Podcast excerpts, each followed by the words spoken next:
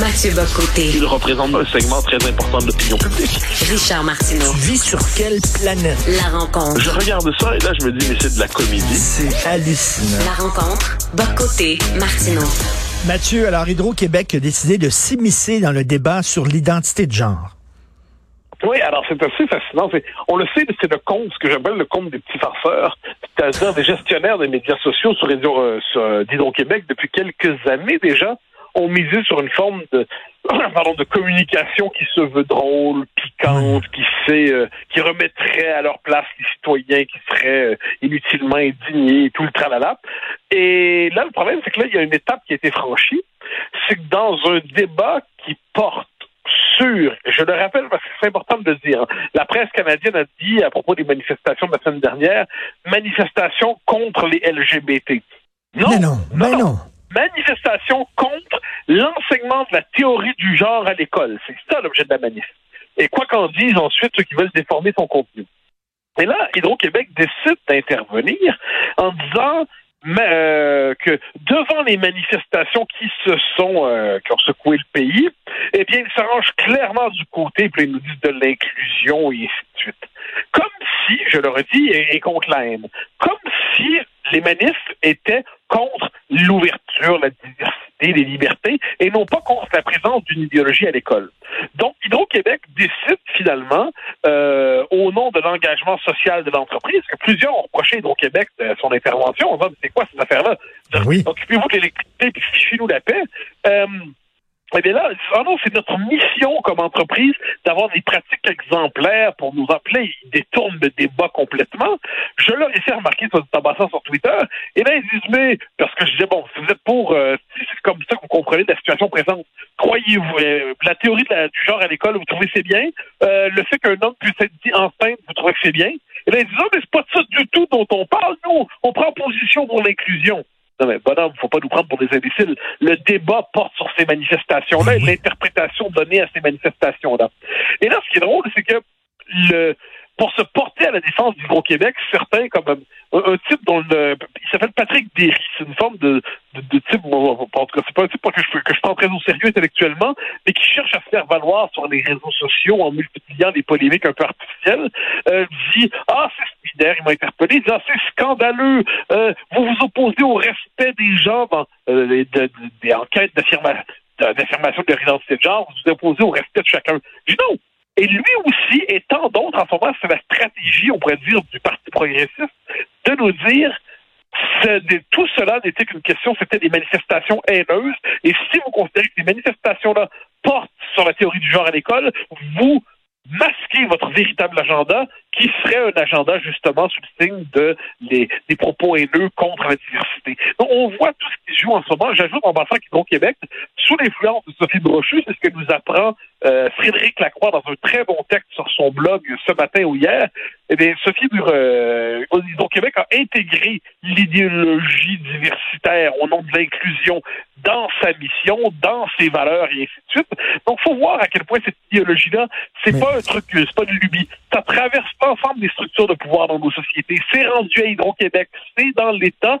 Puis, je dirais que François Legault, qui prend la pause équilibrée à travers tout ça, ne semble pas se rendre compte qu'au-delà des équilibres artificiels qu'il nous propose dans l'espace public, cette idéologie-là est déjà partout présente dans l'État québécois. Il devrait euh, s'en préoccuper.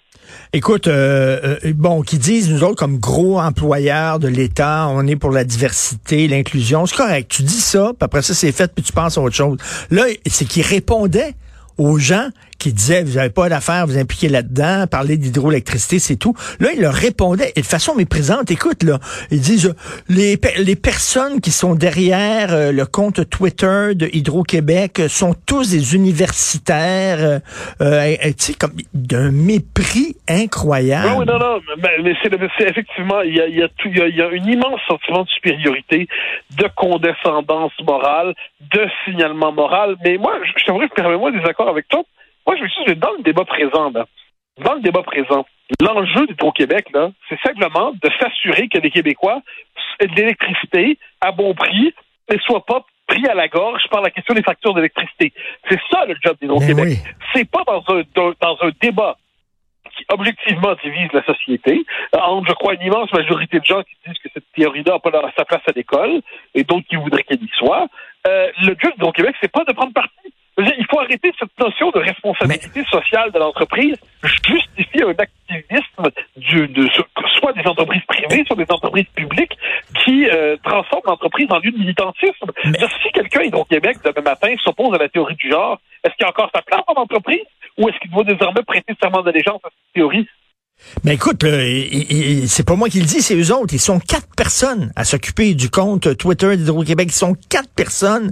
Et là, ils commencent à dire euh, aux gens qui euh, posent des questions, vous êtes intolérants, vous êtes violents, etc. Mais de quoi ils se mêlent au juste, Christy? Ah ben moi, je trouve qu'il y, a quatre emplois là qui sont manifestement là, au prochain plan de rationalisation de Hydro-Québec. Là, serait pas, on voilà quatre emplois qui devraient pas exister c'est-à-dire, je m'excuse, les militants diversitaires au nom d'Hydro-Québec, je m'excuse, mais non. Ça n'a pas sa place dans une entreprise.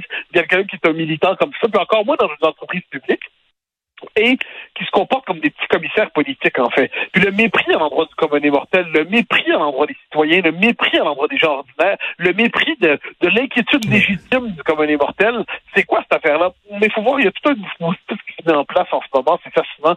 Je lisais Radio-Canada de Nouveau-Brunswick, je pense que ce matin, et là, on nous dit que les manifestations qui qu'on voit en ce moment, dans les faits, c'est une manifestation ben haineuse, pilotés par l'extrême droite. Et les seuls qui sont pas haineux dans ces manifestations-là, ce sont les ignorants qui ont pas compris puis qui sont pas assez éduqués pour savoir pourquoi ils manifestent. Mais, mais je m'excuse, là, c'est le discours de Justin Trudeau et de Valérie Plante. C'est exactement ce qu'ils disent.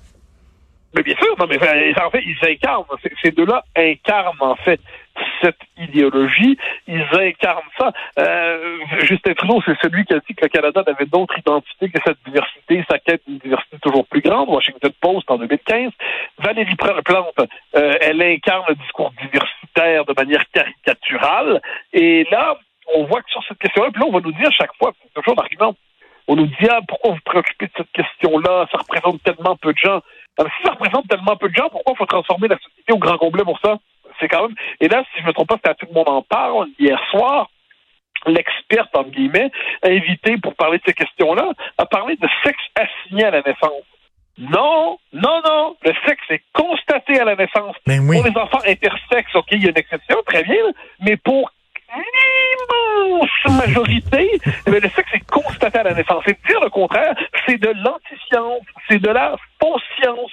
Et euh, je suis fasciné à quel point on a aujourd'hui un discours anti-scientifique qui est devenu dominant sur ces questions-là, qui sacrifie des leçons élémentaires de l'anatomie, de la biologie, parce qu'on est dans cette logique où l'homme veut tellement s'auto-créer qu'il veut même inventer son propre sexe, son propre genre, comme il dit aujourd'hui. Tu connais d'ailleurs la formule, on parle désormais du droit à l'autodétermination. Le droit d'autodétermination, c'est le droit d'autodétermination des peuples. Hein? C'est-à-dire les peuples pour se gouverner eux-mêmes. C'est pas le droit de se de s'auto de s'auto-engendrer euh, euh, en, sacrifiant, comme je le dis, biologie, anatomie, leçons élémentaires de la science. Mais hier soir, Radcam était dans un discours anti-scientifique, euh, ce qui est assez inquiétant quand même. ça fait penser à bien des égards au discours de ce qu'on appelait le marxisme scientifique à l'époque. Hein. C'est-à-dire, c'est une idéologie se proclamait science et considérait que tout ce qui n'était pas dans cette idéologie-là relevait d'anti-science. Ben, on y est. Et écoute, rapidement, en terminant, dans le Devoir, il y avait un texte dans le Devoir en disant, euh, on a donné la parole à un chercheur, puis qui disait c'est l'extrême droite euh, qui euh, était contre les trans dans la rue, l'extrême droite. Et la photo, la photo pour illustrer ce texte, tu vois six femmes voilées. Six femmes voilées. Alors tu dis là, tu lis, tu lis le texte, tu lis le texte du devoir. Jamais on parle de ça. On parle de l'extrême droite. Jamais on parle des musulmans radicaux. Non, mais ça, c'est, ça, c'est Ça, c'est l'argument du devoir, c'est l'argument de Radio-Canada, c'est l'argument de, en France du monde, c'est l'argument en Belgique, euh, parce qu'il y a des manifestations semblables par ailleurs beaucoup plus violentes, là, où des fous Oui. tué des, des, des écoles, c'est c'est vrai malade. Mais cela dit, euh, on nous dit, quand on constate que la manifestation, il y a une très grande présence de musulmans ou de gens issus des minorités euh, ethnoculturelles, des gens issus de l'immigration, eh bien là, on va nous dire, ah, mais c'est qu'ils sont manipulés par l'extrême droite. Donc ces gens-là sont des, nos amis journalistes sont des conspirationnistes. Sont des, j'accuse, j'accuse de voir Radio-Canada de conspirationnisme. Que ils nous disent là, il y avait l'extrême droite, catégorie nébuleuse et fantomatique qui tiendrait tout, euh, qui tiendrait les ficelles de tout. Et là, il y aurait utiliserait sournoisement les minorités, dont les musulmans, pour contester l'émancipation des LGBTQ2T+. Non, mais c'est exceptionnel. C'est du conspirationnisme à deux balles, c'est du conspirationnisme euh, vraiment pas évolué. Mais ces gens-là ont Eh toujours oui. besoin d'un grand méchant qui tirerait les ficelles. Donc là, c'est l'extrême droite qui manipulerait les minorités. C'est, c'est, c'est, c'est du génie. Et comme tu dis souvent, c'est lunaire. Merci Mathieu Bocoté. c'est tout à fait lunaire. Bonne journée.